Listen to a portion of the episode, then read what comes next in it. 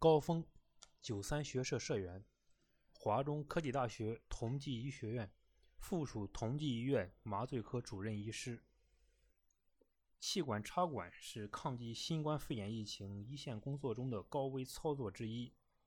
当麻醉医生在病人口鼻附近进行近距离操作时，病人呼吸道会喷射出含有大量病毒的气溶胶，其风险可想而知。在武汉抗疫一线，却有一支连续奋战五十余天的混编插管敢死队，日夜与死神赛跑。这支队伍的队长就是九三学社社员、华中科技大学同济医学院附属同济医院麻醉科主任医师高峰。二零二零年二月八日。华中科技大学附属同济医院光谷院区被确定为新冠肺炎定点救治医院，开设十六个病区和一个 ICU，开始收治重症和危重症病人。随着来自全国各地的国家医疗队陆续抵达武汉，医院的八百二十八张病床在两天左右的时间基本收满。高峰作为光谷院区麻醉科的负责人，感受到即将面临的巨大压力。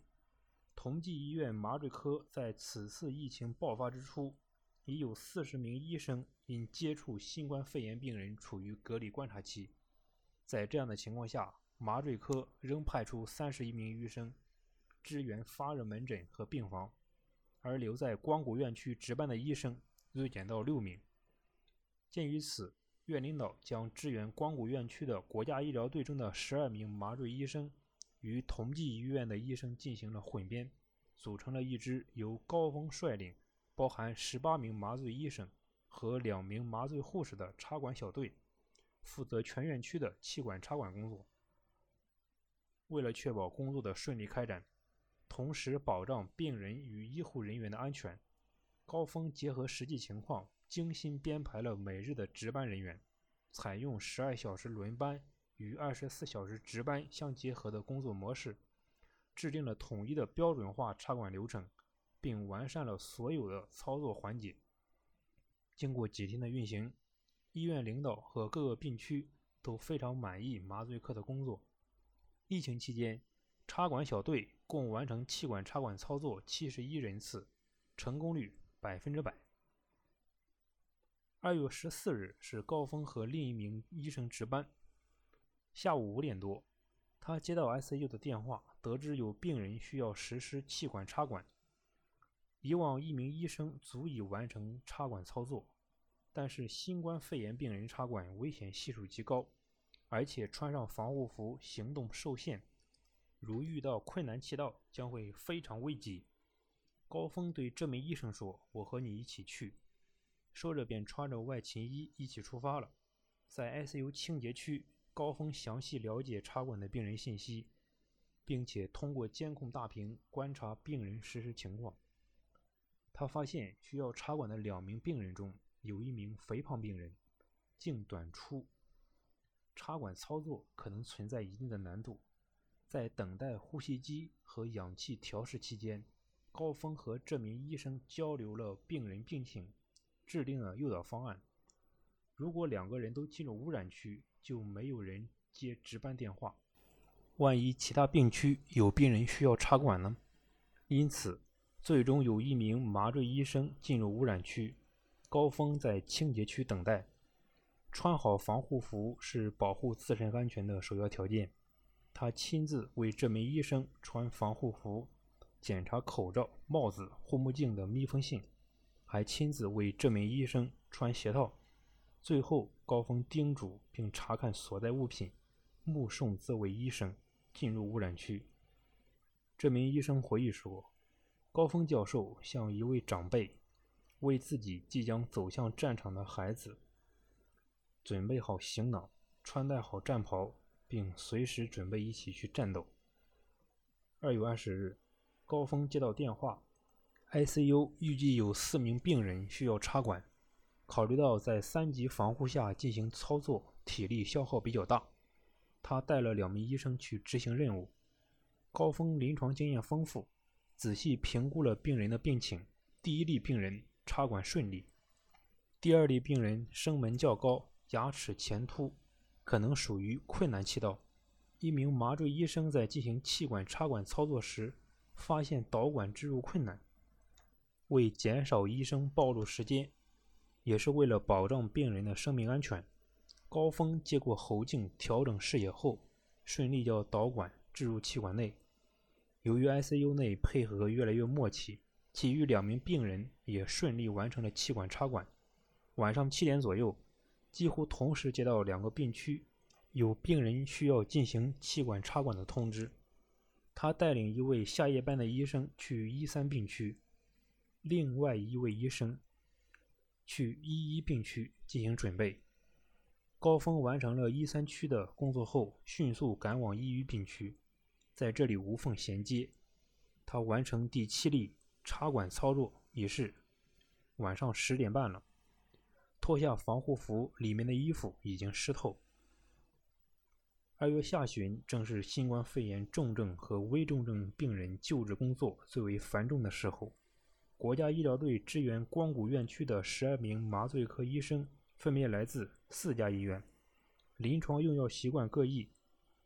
高峰征求所有人的意见，竭尽全力备齐所需耗材及药品，满足各位医生的要求，也确保了病人的安全及正常的医疗秩序。高峰十分关心插管小队麻醉医生的安全，反复强调，如果身体不适，要及时向他反映。务必重视自身健康和安全。此外，他还邀请医疗队的麻醉医生来麻醉科参观，并为大家提供一些基本生活用品。三月初，同济医院光谷院区的新冠肺炎病人整体情况趋于稳定，大量病人需要气管插管的状态有所缓解，这也意味着危重症病人数量增幅减弱。但是高峰丝毫没有放松警惕。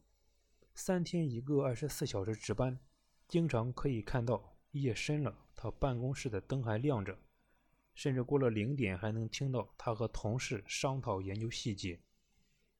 高峰是麻醉科的科研标兵，他希望能总结麻醉医生在新冠病人救治工作中的经验，为提高危重症病人的生存率出力，也为降低麻醉医生插管的风险尽责。四月，武汉疫情得到全面控制，驰援武汉的国家医疗队陆续返回，同济医院光谷院区开始了紧张的消杀工作，以尽快恢复正常的医疗秩序。高峰对值守的六名麻醉医生说：“我们的任务更重了，在今后相当长的一段时间，我们将面临手术数量激增带来的压力，也将面临为新冠确诊或疑似病人。”实施麻醉的风险，这对我们的心理和身体都是巨大挑战。四月二十日，光谷院区复工以来，急诊手术比同期增加许多，择期手术也逐渐增加。高峰除了每周两次疼痛门诊以外，其余时间都在科室工作，在临床麻醉一线。他是一名教授，也是和我们并肩作战的一线麻醉医生。更是一名优秀的九三学社社员。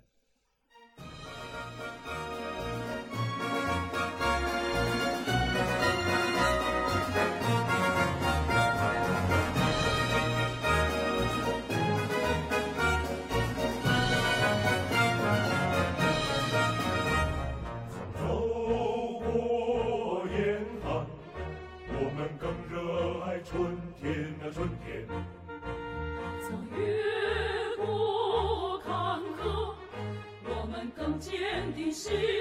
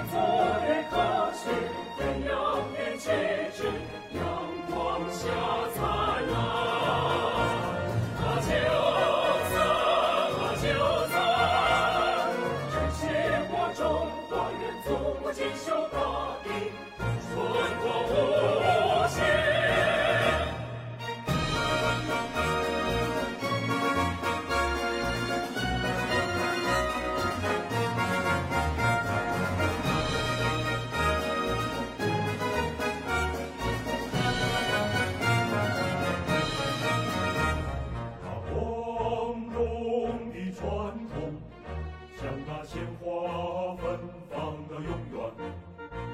他神圣的使命，激荡火热的情感。